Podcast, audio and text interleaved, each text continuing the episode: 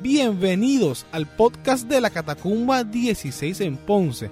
Hoy el pastor Ferdi Padilla compartiendo la palabra. Esperamos que sea de edificación a tu vida. La primera versículo que le voy a leer dice en Mateo 24 a 5. Esa es mía. ¿Quién le dije que se arriesgaban si me la daban temprano? Que la voto. Dice, muchos vendrán que usando mi nombre dirán, yo soy el Cristo. Y engañarán a muchos. Mateo 24, 11. Y surgirán un gran número de falsos profetas y engañarán a muchos. Así que, como una señal, vendrán falsos profetas que atraerán hacia ellos, no hacia Cristo. Segundo, oiremos de guerra, de conflictos, de revoluciones, como usted le quiera llamar. Y habrá un, un mover, ¿verdad?, de notable de conflictos. No solamente los que vemos, sino los que se están calentando por ahí. Y dice Mateo 24:6, Mateo 24:6. Ustedes oirán de guerra y de rumores de guerra, pero procuren no alarmarse. Es necesario que esto suceda. Pero todavía no será el fin. Marcos 13, 7 y parte del 8.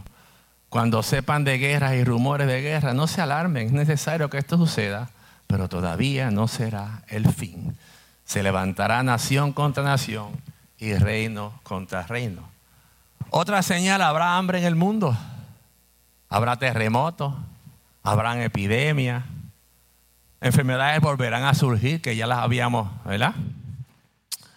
Y se extenderá por todo el planeta. Dice Mateo 24, 7, se eh, perdone que me fui, sí, eh, esta no fue, sí. Se levantará nación contra nación y reino contra reino. Habrá hambre y terremoto en todas partes. Lucas 21, 11. Eso fue Mateo 24, 7. Lucas 21, 11. Habrá grandes terremotos y hambres y epidemias por todas partes. Cosas espantosas y grandes señales del cielo. Número cuatro, una persecución generalizada hacia los cristianos. Donde cuando tú dices que eres cristiano, te dicen, adiós, pues tú eres RT, tú eres de los que señala a los otros, tú eres de los que. Tú eres, ¿verdad? Donde no te van a permitir orar abiertamente.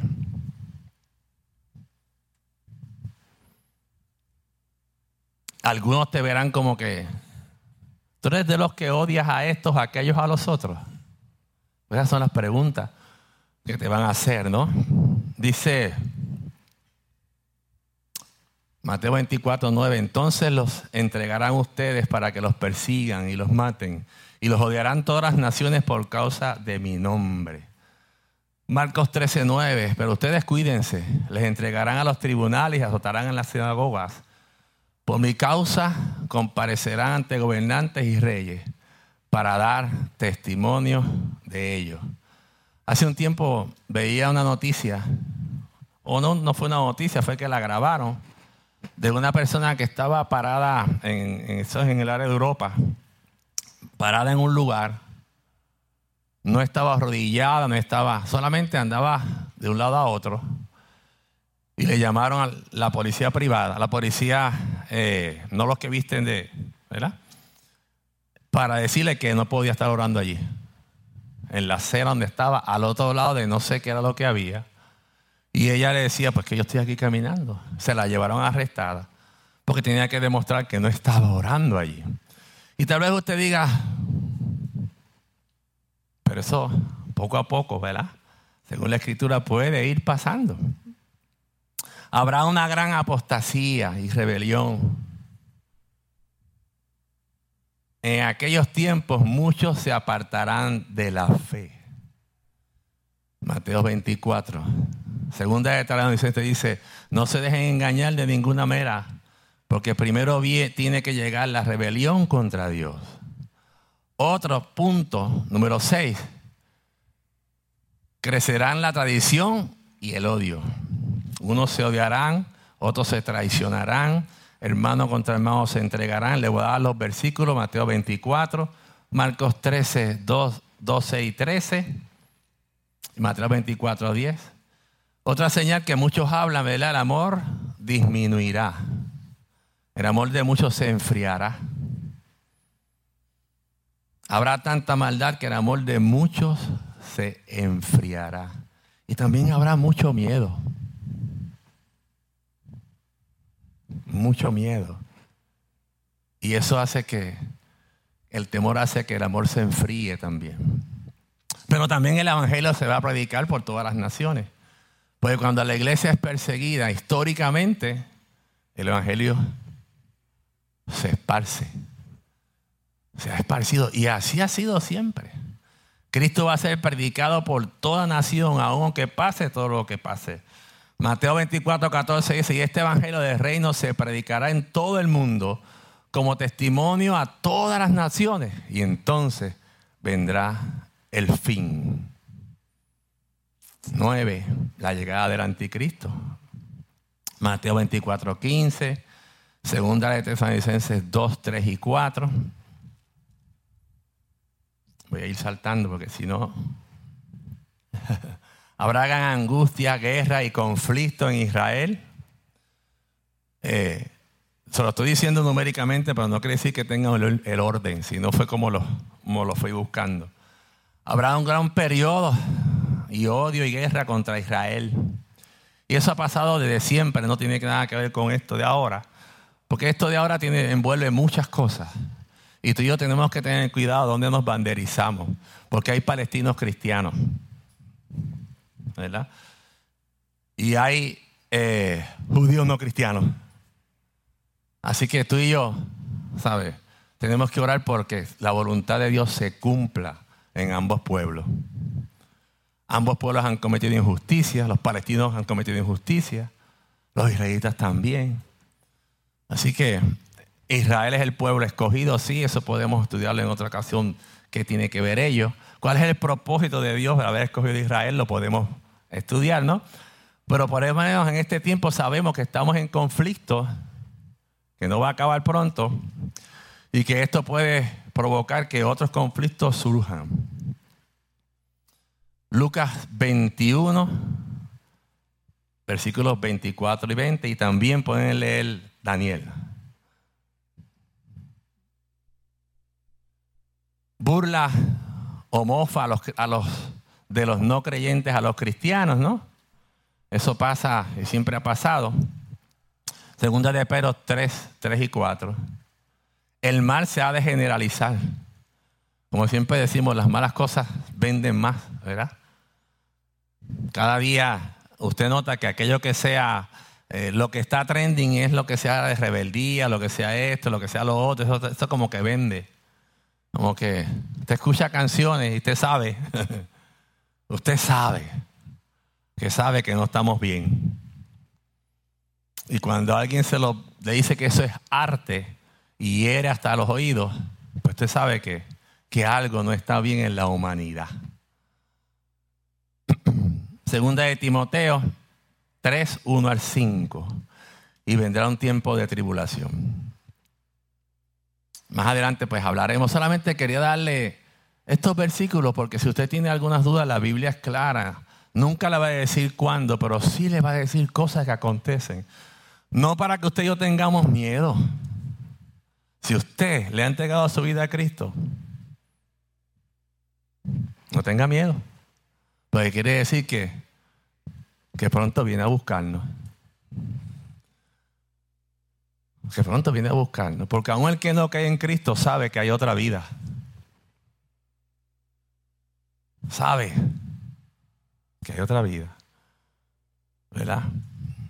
Que no es como decía el gran combo, que después de muerto no se puede... Ah, allá hay más fiesta que acá. La de allá es eterna. La de allá es una promesa del Señor.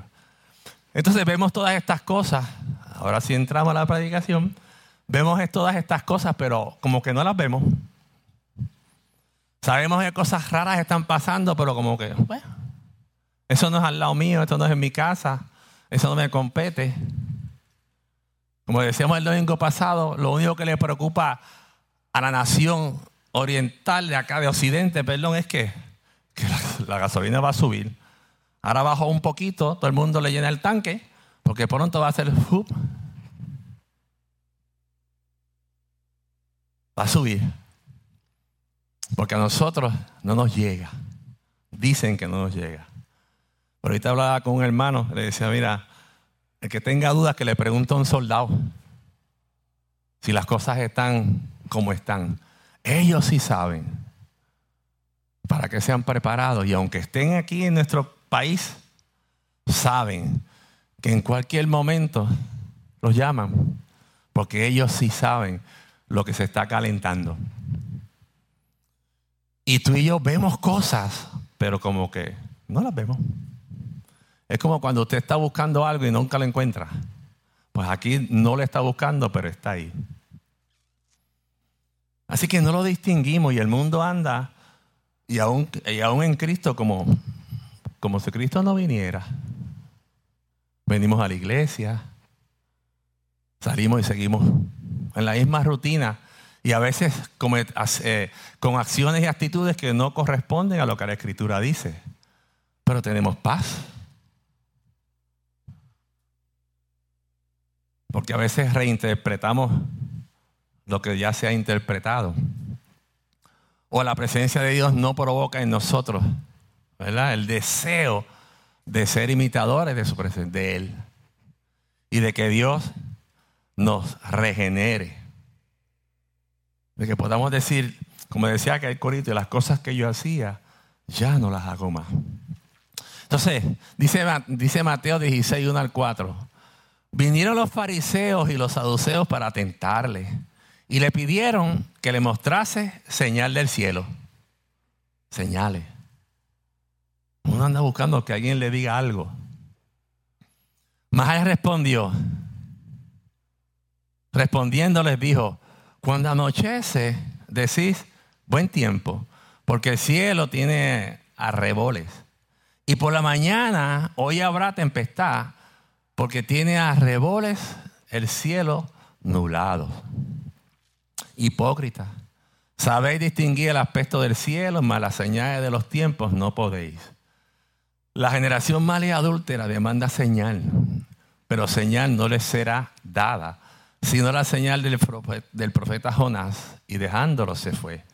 Otra versión, eh, que es la que a mí me gusta mucho, ¿no? La palabra de Dios para todos dice, los fariseos y los saduceos se acercaron a Jesús porque querían ponerlo a prueba. Le pidieron que hiciera un milagro para demostrar que era enviado de Dios. Pero le contestó por, le contestó por, por las tardes, ustedes dicen, va a ser un buen clima porque el cielo está rojo. Por la mañana dicen, hoy va a ser un día lluvioso porque el cielo está oscuro. Ustedes ven el aspecto del cielo y saben lo que significa, pero no son capaces de saber el significado de las señales de los tiempos en que estamos viviendo. Esta generación mala e infiel pide una señal milagrosa, pero no se le va a dar ninguna señal, solamente la que se le dio a Jonás. Entonces los dejó y se fue. Señor, damos gracias por tu presencia aquí. Gracias por los hermanos que aquí están, Señor. Te pedimos que seas tú el que les hable, que seas tú el que siembre la palabra en su corazón, el deseo de conocerte aún más y de conocer la escritura aún más. El deseo, Padre amado, de poderte reflejar a ti, de vivir por ti y para ti y que otros te conozcan a través, Señor, de lo que nosotros vivimos, papá. Gracias, mi Dios, en el nombre poderoso de Jesús. Amén. Como ven, desde tiempos antiguos ya la gente estaba pidiendo señal. Y le pedían señal y la señal la tenían. Estaba ahí. Señor estaba con ellos. Había hecho milagros. Había hecho, ahí estaba. ¿Verdad? Y aunque dice la escritura que para atentarlo, mire, hay veces que pregunta uno porque 100 tienen la misma duda. La tenían ahí. Y él, y él, Señor, en su sabiduría los transportó atrás, mira. ¿Se acuerdan de ahora? Sí. Pues esa es la señal. Señor muere. Resucita. Y todavía, aún los discípulos tuvieron duda. En su muerte tuvieron duda. La señal ya no fue dada. No fue dada para beneficio del mundo. Ya Cristo vino y Él dejó una promesa. Volveré.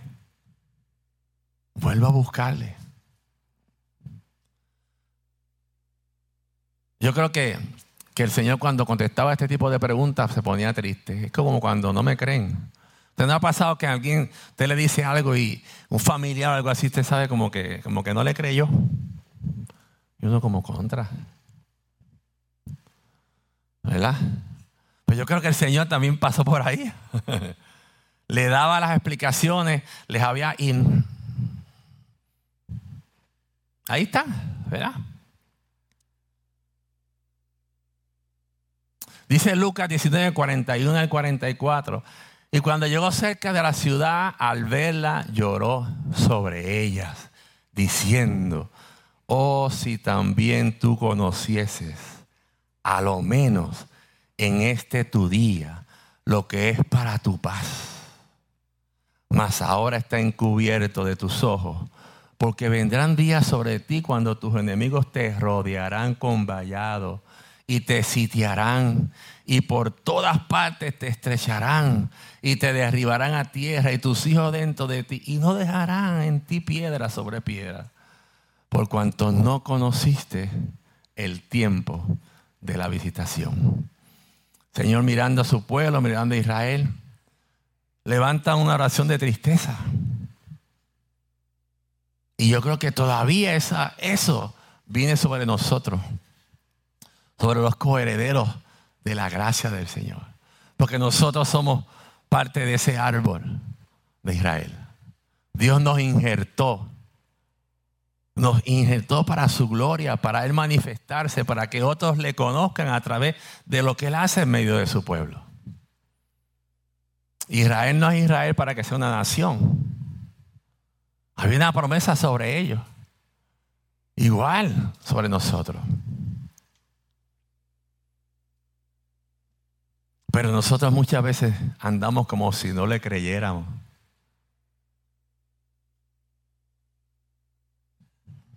Como si nunca viniera o si nosotros vamos a morir antes de que venga. Nosotros nos creemos lo suficientemente buenos, lo suficientemente inteligentes, lo suficientemente eh, santos, como le queramos llamar, para no pesar la escritura y, darnos cuenta de que hay cosas en nuestra vida que necesitan ser cambiadas. Que Dios viene a nuestra vida porque nos ama, pero no quiere que sigamos igual.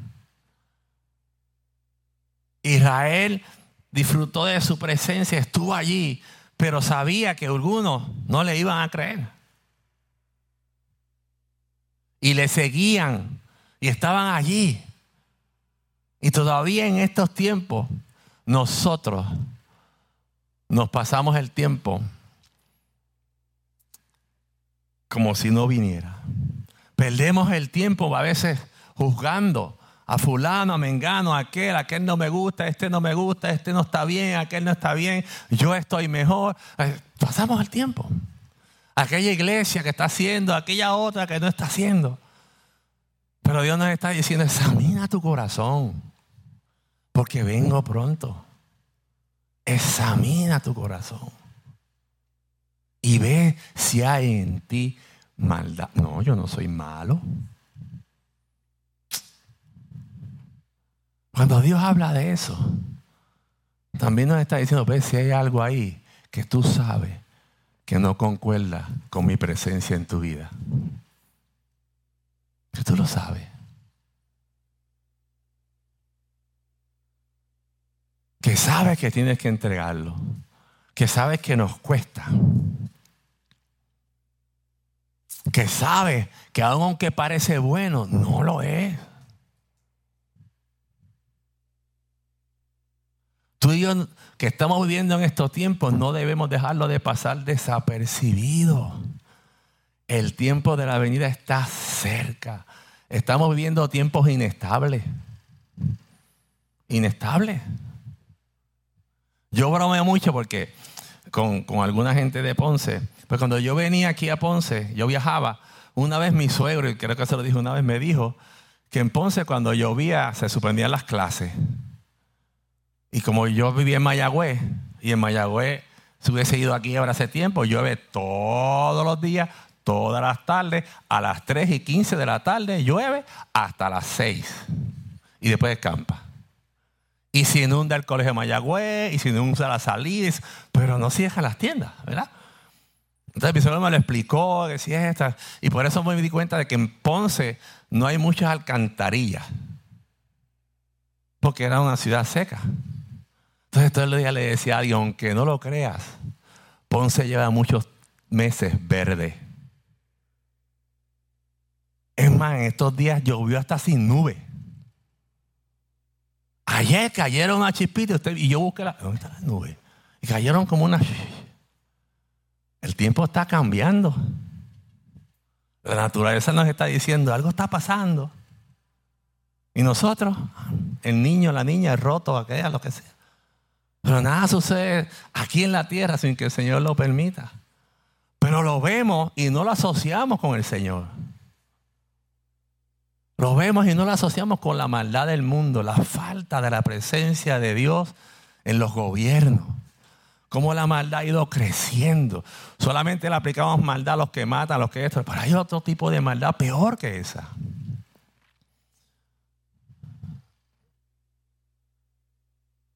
El Señor está cerca. Y Dios llama a estos tiempos el principio del fin. Vemos a un Israel firmando tratados para poder subsistir. Lo vemos siendo atacado. Vemos a los israelitas también cometiendo barbaridades, ¿no? También, porque están contestando. Vemos la violencia. Porque ahora esto, la violencia está en todos lados, fuerte. Antes usted tenía un problema en la escuela, lo olvida a puño. Ahora usted tiene que tener cuidado si un nene no le saca un revólver y, o afuera lo espera a alguien. Antes, la maestra daba una queja de mí en mi casa y me acababan. Ahora, la maestra da una mala noticia de su hijo en su casa y el papá le espera frente o la mamá para caerle encima a la maestra. Yo sudaba cuando la maestra decía, dile a tu mamá que venga. Uh, uh, y si no estaba mi mamá, estaba mi abuelo, que aplicaba la disciplina. Y mira, derechito estoy. Eso ha ido cambiando, los niveles, la moralidad se ha ido ajustando por los años. Lo que antes decíamos que estaba mal, ahora ya no está tan malo. Hasta que no te toca. Y yo quiero decirles que yo no tengo, eh, bueno, como ser humano no tengo gran conflicto con aquellos que usan cannabis, ¿verdad? Medicinal.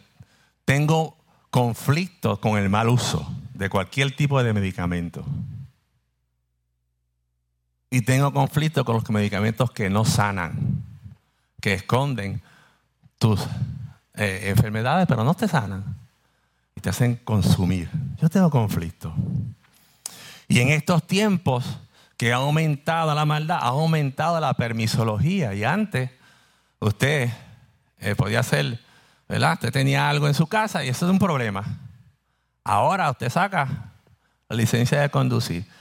¿Verdad? Y uno, un, un muchacho me confrontó con eso y yo solamente le pregunté, ven acá, imagínate que tú vas de viaje y el avión se atrasa y te dicen, no, es que el piloto y el copiloto están dándose unos gomis o unas cosas de esas, lo que sea. Y cuando terminen, se montan en el avión y se van. Yo, yo cojo el otro vuelo. Yo, yo no sé usted, pero yo cojo el otro. El otro vuelo. ¿Y por qué? Si eso está aprobado, si está permitido. Mm. Pero aquellos que en otros tiempos también caminamos por ahí, sabemos los efectos que eso produce, ¿verdad? Y se nos van todas las inhibiciones. Así que cierro ese paréntesis, porque solamente lo quise traer en cómo a lo bueno ahora llamamos malo y a lo malo llamamos bueno. Y tenemos que tener cuidado. La policía es mala hasta que tú la necesitas. Cuando tú la necesitas, ah. pero cuando, no la necesitas es mala. ¿Sabes cuántos videos hay de gente faltando el respeto a la policía? Y gente escribiendo por ahí. Y antes, yo no sé usted, pero antes te paraba un policía y ni, ni hablaba. Hoy en día, por los derechos. Se nos olvida que mis derechos no pueden traspasar los tuyos, ni los tuyos los míos. Y que tú y yo fuimos diseñados también para respetar la autoridad. Cuando no respetamos la autoridad, vamos a tener problemas. Entonces, veamos a ver qué más o menos podemos hacer con estos tiempos. ¿Qué tú y yo deberíamos hacer en estos tiempos donde sabemos que algo está pasando y donde debemos estar preparados nosotros mismos para cuando Cristo venga? Donde sabemos que no nos van a decir, mira, este, un mensaje del cielo, vengo dentro de dos días, arréglate. Si fuese así, ¿verdad?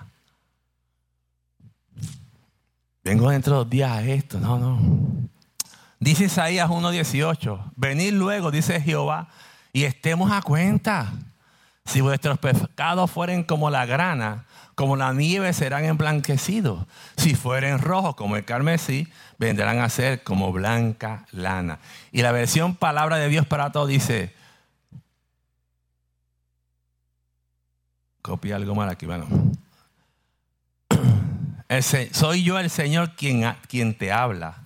Vengan y arreglemos el pleito. Aunque sus pecados sean como el rojo encendido, ustedes quedarán blancos como la nieve.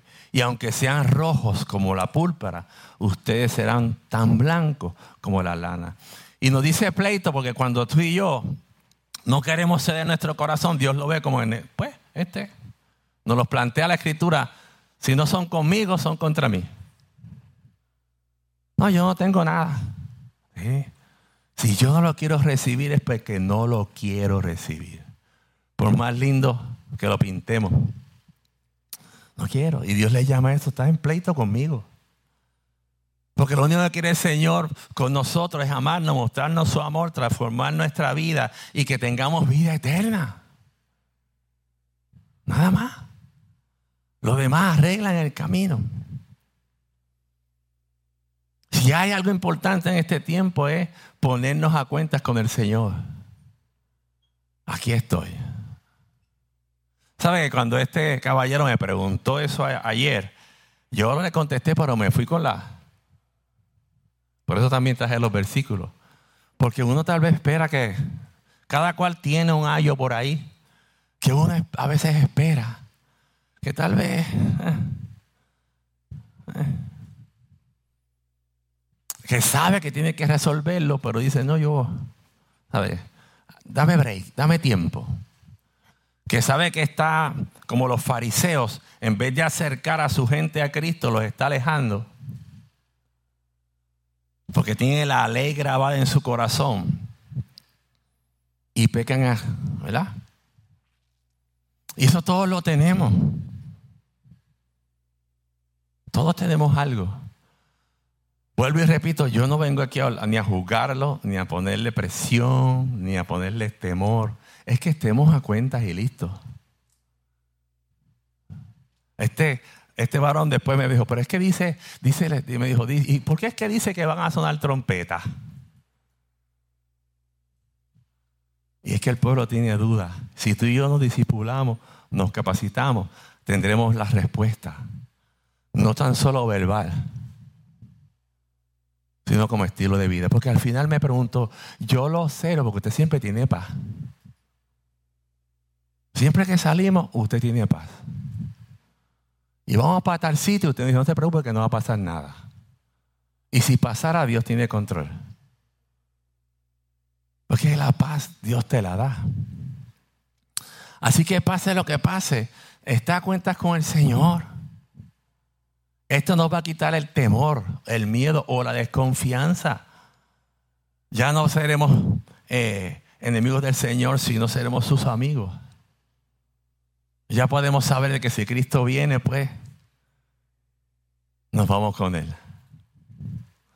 En estos tiempos es tiempo de buscar más de Dios. Amós 5.4 dice, pero así dice Jehová a la casa de Israel, buscadme y viviréis. Ese era, ese era un tema de una canción de Marcos Vidal. Lo sacó de ahí, buscadme y viviréis. Dios nos da vida. Antes existíamos, ahora vivimos. Antes existíamos para muchas cosas, para el placer, para la fiesta, para aquello, para lo otro. Pero ahora, pero ahora vivimos para dar vida. Vivimos para, que, para transformar. Vivimos para reflejar a Dios. Disfrutamos cada día. Mire, yo disfruto cada día. Y cuando las cosas están difíciles, Señor, algo tú me vas a enseñar. ¿Sí? Siempre. Algo me vas a enseñar, aunque en ese momento uno está como que. Se le sube el cardo, como decía un pastor amigo mío. Pero siempre termino diciendo, Señor, algo tú me vas a enseñar a mí. No al que me lo está provocando. no a los alrededores. A mí me lo vas a enseñar. Y eso me produce paz que cuando ande caminando en lugares difíciles, como dice la escritura, aunque ande en valle de sombra y de muerte, no te amará alguno porque Jehová tu Dios estará contigo. Cuando, hace, cuando ando en esos tiempos, yo sé que Dios está conmigo. Yo lo sé. Y que Dios no, que vivo en este mundo, pero no soy de este mundo. Soy, somos, tú y yo somos aquí, visitante. Tenemos una tierra eterna que Dios la ha ido preparando para ti y para mí. Tú y yo podemos vivir con esperanza. Adelante, ve las noticias. Y todo, ayer, eh, yo casi nunca veo noticias, pero ayer dije, voy a ver las del sábado, a ver, a ver qué hablan el sábado. A ver. Pero me encontré con que el sábado dejé resumen y me enteré de lo que mataron en Bayamón, de la que contaron allá. Y dije, ay Dios mío, espérate, todo eso. Y yo, ¿qué muchos chavos le pagan a esta gente para hablarnos de todo lo malo? Y uno anda buscando a ver alguna noticia buena. Así que me fui a las noticias de la del canal de la Iglesia Católica. y allí hubo dos o tres noticias buenas. buenas. Pero tú sabes por qué esos canales tienen siempre todas esas noticias. Porque el rating dice que todos lo ven. Entonces usted lo ve y cómo queda. Uh. Alterado. No duermo, no como, no esto, lo otro. Salimos a la calle. Bajamos ahora la, la flexibilizamos las leyes para que todo el mundo tenga un revólver o lo que quiera tener. Vamos, vamos hacia atrás, como el tiempo de los vaqueros.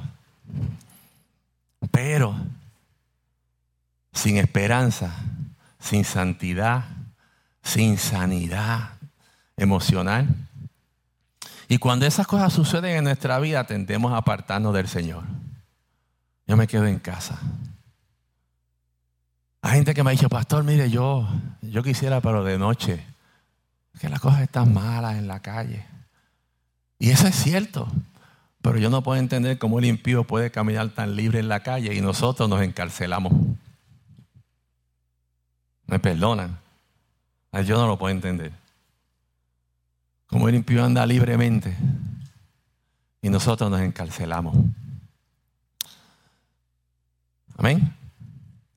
Es tiempo de volver a los caminos del Señor. Dice Amos 4, 6 al 9.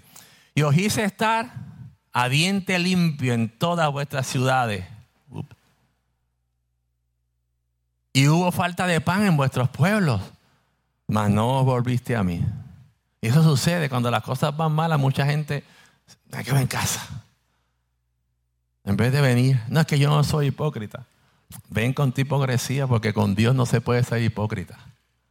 Con el mundo sí, pero con Dios no. Y cuando tú vienes con todo ese rollo y vienes aquí a la presencia de Dios, vienes a la casa, Dios siempre va a tener una palabra para ti. También detuve la lluvia tres meses antes de la siega. Hice llover sobre la ciudad y sobre otra ciudad no hice llover. Sobre una parte llovió y la parte a la cual no llovió se secó. Y venían dos o tres ciudades a una ciudad para beber agua y no se saciaban. Con todo eso, no te volviste hacia mí. Dice Jehová. Os herí con viento solano y con oruga. La langosta devoró vuestros fuertes y vuestras viñas y vuestros higuillares y vuestros olivares, pero nunca os volviste hacia mí. Parece que nos está hablando alguno de nosotros. Y yo cuando que pasaba esta escritura, les confieso que en un tiempo dado en mi vida, en el tiempo en que yo no creía en Dios, yo decía, si Dios existe, me debe. Mire, mire qué necio. Si Él existe, me debe. Por todo lo que he vivido. Entonces Él lo escogió. Mi mamá enfermó de los nervios. Mi papá era un maltratante. Pasé de mano en mano. Se divorcia. Tuvo un buen padrastro se divorciaron también. Mi nombre no era el más lindo en aquel tiempo. Ya me conformé. Todas esas dudas y preguntas. Así que yo dije, no, Dios no existe. Y más cuando antes nos decían, no hagas eso, que se le pone el corazón negro al Señor. A Dios no le gusta. Yo dije, pues si no le gusta mi vida, pues menos. Imagina, pero el amor de Dios es tan tremendo que no me echó para un lado. Estuvo ahí, ahí, ahí, ahí, ahí.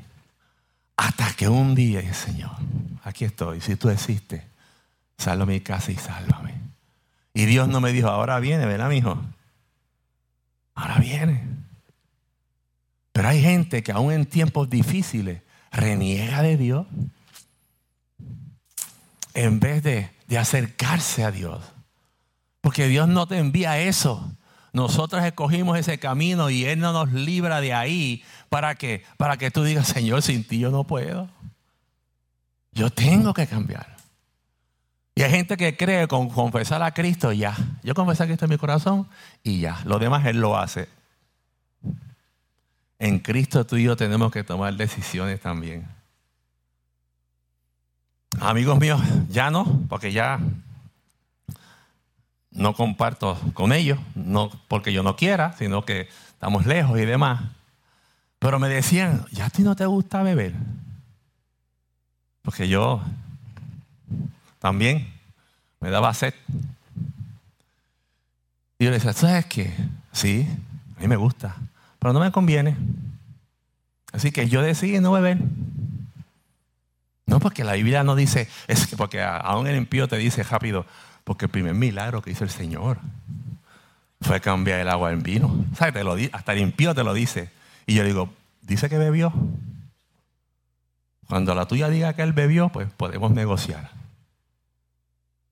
¿Verdad? Porque justificado pues por estas excusas, tenemos paz para nuestras conciencias, decía un amigo mío, que está con el Señor. Y él lo llamaba ese el proverbio 555. Esta versión dice, les di de comer. No les di de comer, les faltó comida en sus ciudades, pero ustedes no quisieron regresar a mí. Es lo que dice el Señor. Detuve la lluvia tres meses antes de la cosecha y no crecieron los cultivos. Permití que lloviera en otras ciudades, en otras no. Unos lugares tuvieron lluvia y otros se secaron.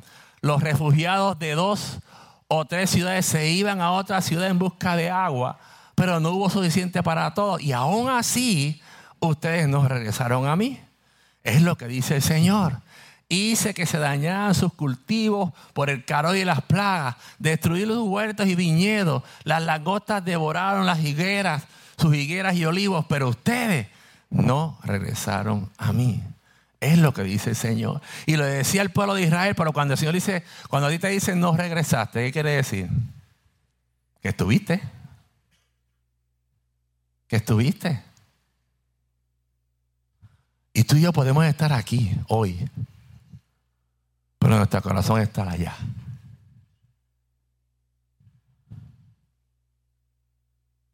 Estás al otro lado.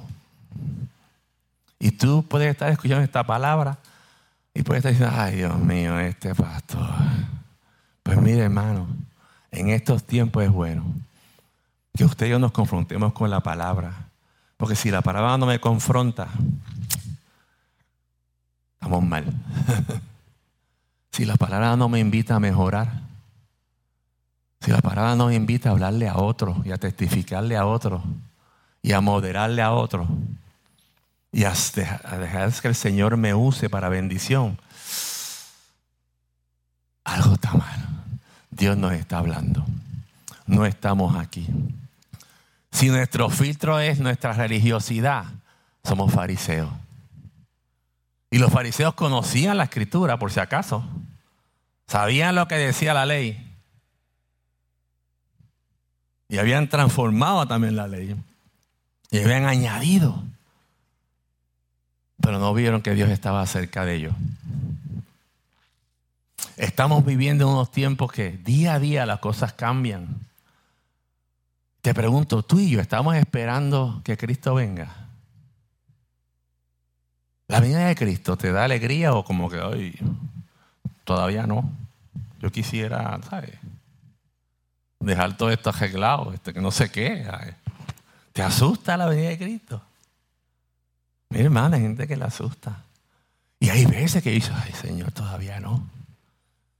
Si usted no lo ha dicho, ore por el pastor. Pero yo sí hay veces que he dicho, Señor, todavía no. ¿Por qué? Después tengo que decir, como dijo Jesús, no hay Señor, pero que no se haga mi voluntad sino la tuya. Nos debe dar alegría saber que en algún momento dado Dios viene a buscarte. Si nuestro corazón está alineado al de Él, si nuestro tipo de vida está alineado a la Escritura, si lo que hacemos habla de Él, si peleamos por servir, y no que usted y yo no caigamos. Porque si yo le dijera que yo no, que yo no peco, ya pequé.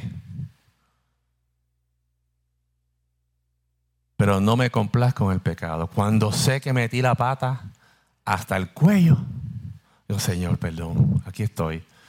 Y no solamente, Señor, perdón, quiero arreglar lo que hice.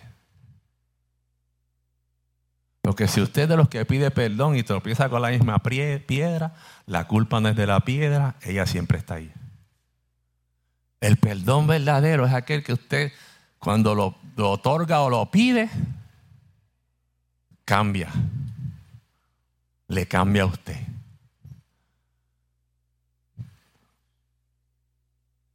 Cinco, es tiempo de comenzar a discipularnos, a estudiar la palabra. Yo esta mañana me di un gozo. Siempre me da gozo los domingos que he discipulado, pero cada esta vez me dio por contar. Y cada vez que entraba alguien, un hermano, un hermano, yo, ay, otro más. Pero qué bueno, qué otro. Porque en estos tiempos va a venir gente hablando cosas que no son. Y aquí le estamos preparando a usted para que conozca la escritura, se disipule. Y cuando venga alguien a vender lo que no es, usted diga, no, eso no, eso no es lo que dice. Y cuando vengan vientos que usted cree que no, no, eso no es lo que dice la escritura. Nosotros no lo estamos reinterpretando. Aquí se le está enseñando como es. Y me gustaría que, que algún día lleguemos a estar así de lleno en el discipulado. Porque es bueno congregarse, pero discipularse. Dios vino a ser discípulo. Discípulo.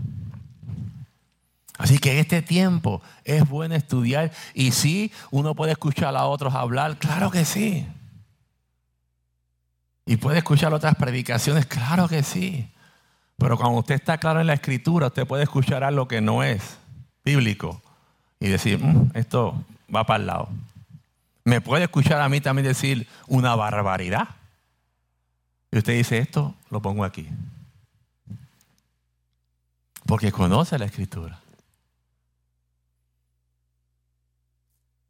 Juan 4:35 dice, ¿no decís vosotros, aún faltan cuatro meses para que llegue la ciega? Aquí os digo, alzad vuestros ojos y mirad los campos, porque ya están blancos para la ciega. Miren, hermano, la gente lo que está esperando es que usted le diga algo. Que usted le dé paz. Que usted cierre esa, le dé paz.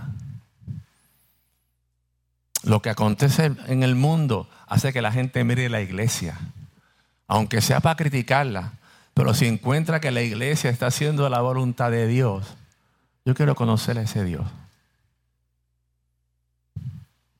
Yo quiero conocer a ese Dios que esa gente vive. Yo quiero conocer a ese Dios.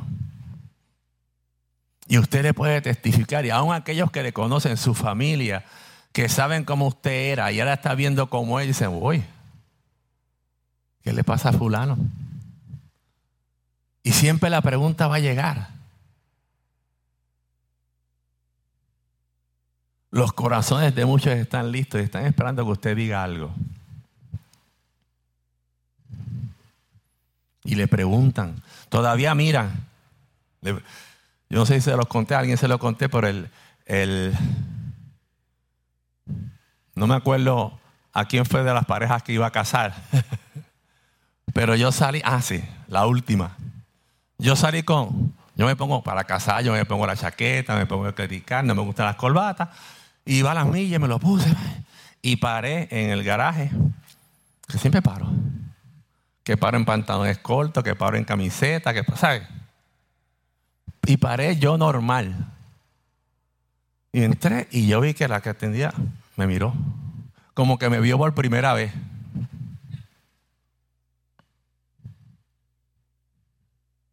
Y yo quedé como, vente en las cinco. Y me dijo, este, usted es el párraco de la iglesia. Y dije, no, no, de esa no. Yo soy el párroco de la otra, que está más abajo. Ay, con razón, porque usted es como que, ay, yo lo voy venir por ahí, pero se veía como rarito, como buena gente. Y yo, sí, y volví y le dije, mire, es más abajo, si quiere ir, está un poquito más abajo. Y ahí yo estoy. Lo único que esto es para casar gente. Allá, no voy como vengo aquí, pero un poquito. Y, ay, pues qué bueno. La gente está pendiente. Y tú y yo podemos utilizar cualquier cosa para hablarle de Cristo y para invitarle a la casa. Miren, Cristo se disfruta nosotros conocemos al Dios del sí. Si lo busca, lo encuentra. Si le va, lo escucha. Si le pide, te da. Si lo quieres recibir como papá, Él te quiere recibir como hijo. Te recibe como eres, pero quiere restaurarte. Imagínate. Ese es el Dios que yo conozco. Los campos están listos. Están esperando a que tú y yo demos testimonio en esos lugares donde hace falta la presencia de Dios. Dice la escritura, y con esto voy terminando. Isaías 55, 6.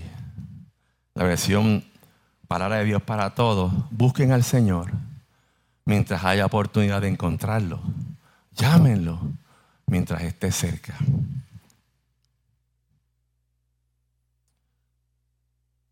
Este amigo que me preguntó, me hizo esa pregunta, él conoce mucha Biblia. Él sabe algunas cosas de Biblia. Va a una iglesia tradicional. Pero tiene esas dudas. La otra pregunta que me hizo fue, ¿por qué ustedes oran en el nombre de Jesús? Se le enfrió la comida en lo que le... Y yo sé que hay gente esperando a, hermanos y hermanas que conozcan al Señor para que le den paz y le aclaren sus dudas. Y yo sé que ellos son de la metropolitana y algún día querrán conocer este lugar. No por el pastor, sino por lo que Dios ha hecho a través de él. Y lo quiere hacer a través de ti.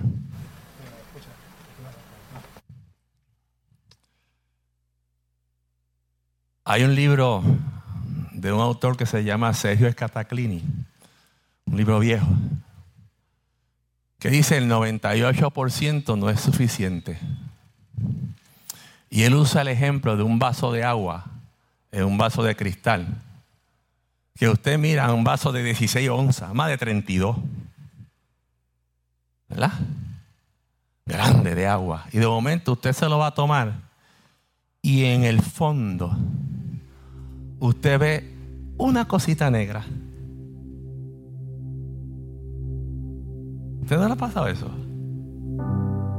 tiene 32 onzas de agua pura. Pero en el fondo tiene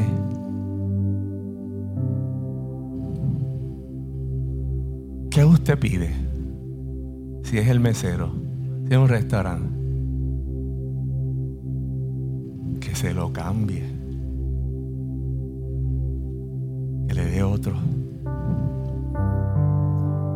Y si el vaso está medio sucio, peor todavía.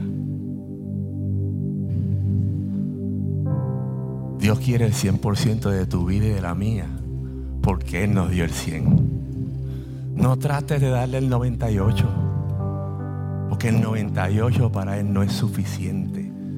Él desea y anhela el 100. Porque con el 100 de Él, en tu vida, provocaremos cambio. Él provocará cambio. Y tú serás un agente de cambios. Para que otros que no le conocen, le conozcan. Así que examinemos nuestra conducta. Regresemos al Señor.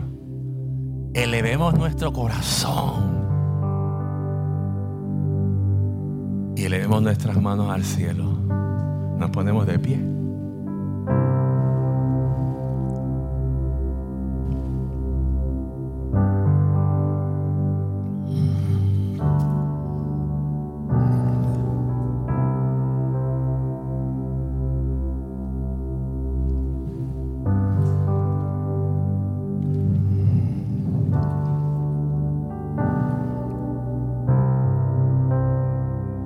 Que tú cierres tus ojos y escudriñes tu corazón. Yo creo que estos son tiempos bíblicos.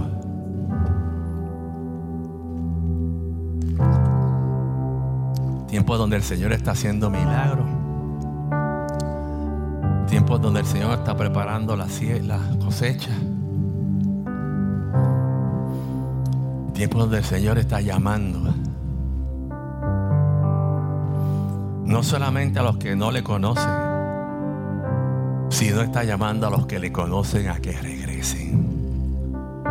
Así como en esta guerra, muchos judíos que están en, los, que están en, en América han ido regresando para unirse al ejército. Dios nos está llamando para que regresemos. seamos parte de su ejército. La verdadera batalla se pelea en el campo con el Señor. Y Dios nos está llamando a que, a que estemos a cuenta, que arreglemos las cosas con Él Cuando arreglamos las cosas con Él, Él nos ayuda a arreglar las cosas con el de al lado. Nos ayuda a arreglar las cosas con el de al lado. Chequea cómo está tu familia. Chequea cómo están tus hijos.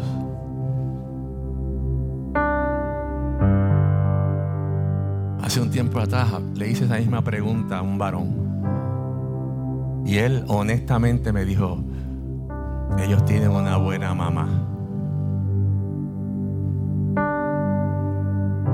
Y yo le puse los brazos en el hombro y dije, todavía tú estás a tiempo de ser un buen papá. Si Dios me concedió esa oportunidad a mí, te la concede a ti. Pero para eso, tú y yo tenemos que ponernos a cuentas con el Señor. Y entregar aquellas cosas que pasaron. Pasaron. Pasaron en el mundo, pasaron en las iglesias, pasaron en muchos lugares. Tal vez entregar aquellas cosas que aprendimos, pero que no estaban totalmente ciertas. Tal vez pedirle al Señor, Señor, renuévame. Renuévame. Reconstrúyeme. Y que hoy sea ese tiempo donde muchos de los que decimos estar en el Señor, podamos decir, Señor, hoy regreso a ti.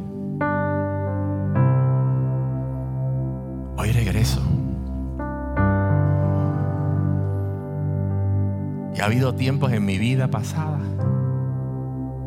donde yo tuve que decir, Señor, yo regreso.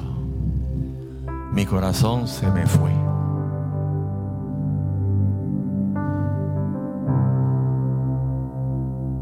Hace unos años atrás dije, todo lo que he aprendido me está haciendo daño porque dejé de estar en la presencia de Dios. Y ya no me llamaba la atención estar en la presencia de Dios. Y menos gozarme en Él. Y en aquellos años, Señor, yo tengo que buscarte para vivir. Y hoy yo quiero hacer un llamado violento a aquellos que saben que Dios les está diciendo, regresen. Es tiempo de regresar. Es tiempo de ponernos a cuentas con el Señor. Porque Dios nos quiere usar como parte de su ejército. Le va la vida de otros. Dios quiere usarte. Dios quiere transformar. Dios quiere sanar esas cosas viejas y poner fundamento nuevo en tu vida. Dios no descarta a ninguno de los que con un corazón contrito y humillado dice, Señor, aquí estoy. Aquí estoy. Recibo esta palabra para mí. Y decido salir del lugar de oscuridad donde estoy, del lugar de conformidad donde estoy, del punto ciego donde creemos que nadie nos ve, pero tú nos ves. Yo decido salir de allí. Y aquellos que, que saben que, que, Dios ha puesto en su corazón que esta palabra es fuerte para ellos, yo quiero orar por ti. Y me gustaría pedirte que pasaras al frente, no para humillarte, sino para que pueda vencer aquello que te detiene de estar cerca. Esos argumentos que te detienen, no, yo me quedo aquí, yo ajeno con el Señor acá. No, no, no, no. Cuando yo me oculto del Señor es porque algo no quiere entregar. Pero nuestro Dios no bregó en lo oculto. Todo lo hizo para que tú y yo lo viéramos. Y segundo, si hay alguien aquí que nunca ha confesado a Cristo como Salvador personal, que nunca ha dicho, yo, yo quiero conocer a ese Dios que usted habla. Yo quiero conocer al Dios que está aquí en la palabra. Conozco de Él, pero no lo conozco a Él. Y hoy quiero conocerle a Él. Usted me levanta su mano y dice, mire pastor, yo quiero que usted ore por mí. Yo deseo dar ese paso. El corazón está a las millas y no sé ni por qué.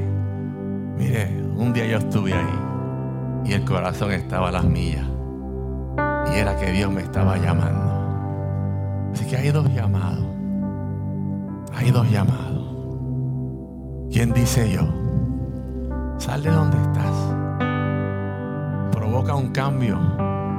Ve tú, tú provoca el cambio. Y tú caminas los milagros. Muchos de los milagros que Dios ejerció eh, estaba envuelto que nos moviéramos, que el pueblo se moviera, que saliera del lugar donde estaba. ¿Habrá alguien que recibe esta palabra y mira, yo, que está ahí haciendo hueco, que tiene muchas justificaciones, pero, pero Dios te está llamando? Y perdone que tome unos minutos. Pero sé que tiene, hay gente con lucha en el corazón. Y a Dios no le interesan tus argumentos, ni los míos. Él solo mira a aquellos que se rinden a Él. Dios te bendiga. Habrá alguien más que sale. Que sale de su lugar y dice, mira, yo aquí estoy. Aquí estoy. Ya no lucho más. Aleluya. Gloria a Dios. Gloria a Dios. Dios me lo bendiga. ¿Habrá alguien más que sabe que esta palabra,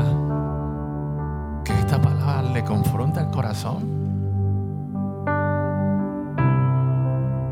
Y que decide intentarlo nuevamente. Yo, yo quiero voy a insistir unos minutos más porque tengo la certeza en mi corazón que hay gente que está agarrado al piso, pero Dios lo está llamando. Que sal de donde estás. De Dios no nos podemos ocultar. Dios te bendiga, varón. Dios te bendiga. Lo bueno del Señor es que, que Él sabe. Él sabe que podemos tropezar y caer. Pero a Él lo que nos interesa es que nos levantemos. Él ve eso. Él ve cómo nos levantamos. A Él no le interesa vernos en el piso. A Él le interesa que nos levantemos. Porque es Él el que nos levanta. Habrá alguien más que sabe. Sabe que Dios lo está llamando. Y tiene que salir.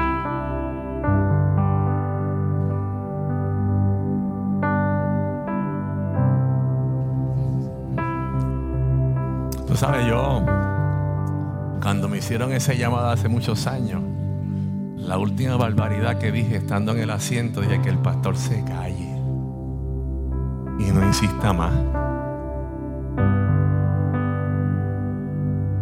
Y Dios es tan tremendo que le dijo al pastor, aquí hay alguien, aquí hay alguien que le pidió esto y esto y esto.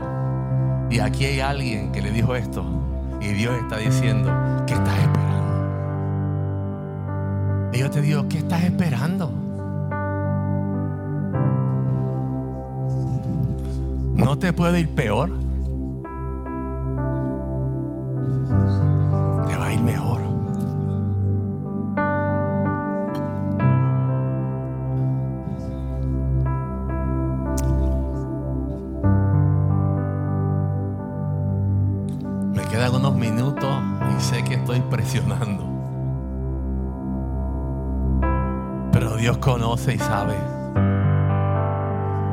Habrá alguien que aquí no le ha entregado su vida a Cristo y que hoy es tiempo para ello. Habrá alguien que sabe que Dios lo está llamando a que regresen, a que regresen al gozo de la presencia del Señor.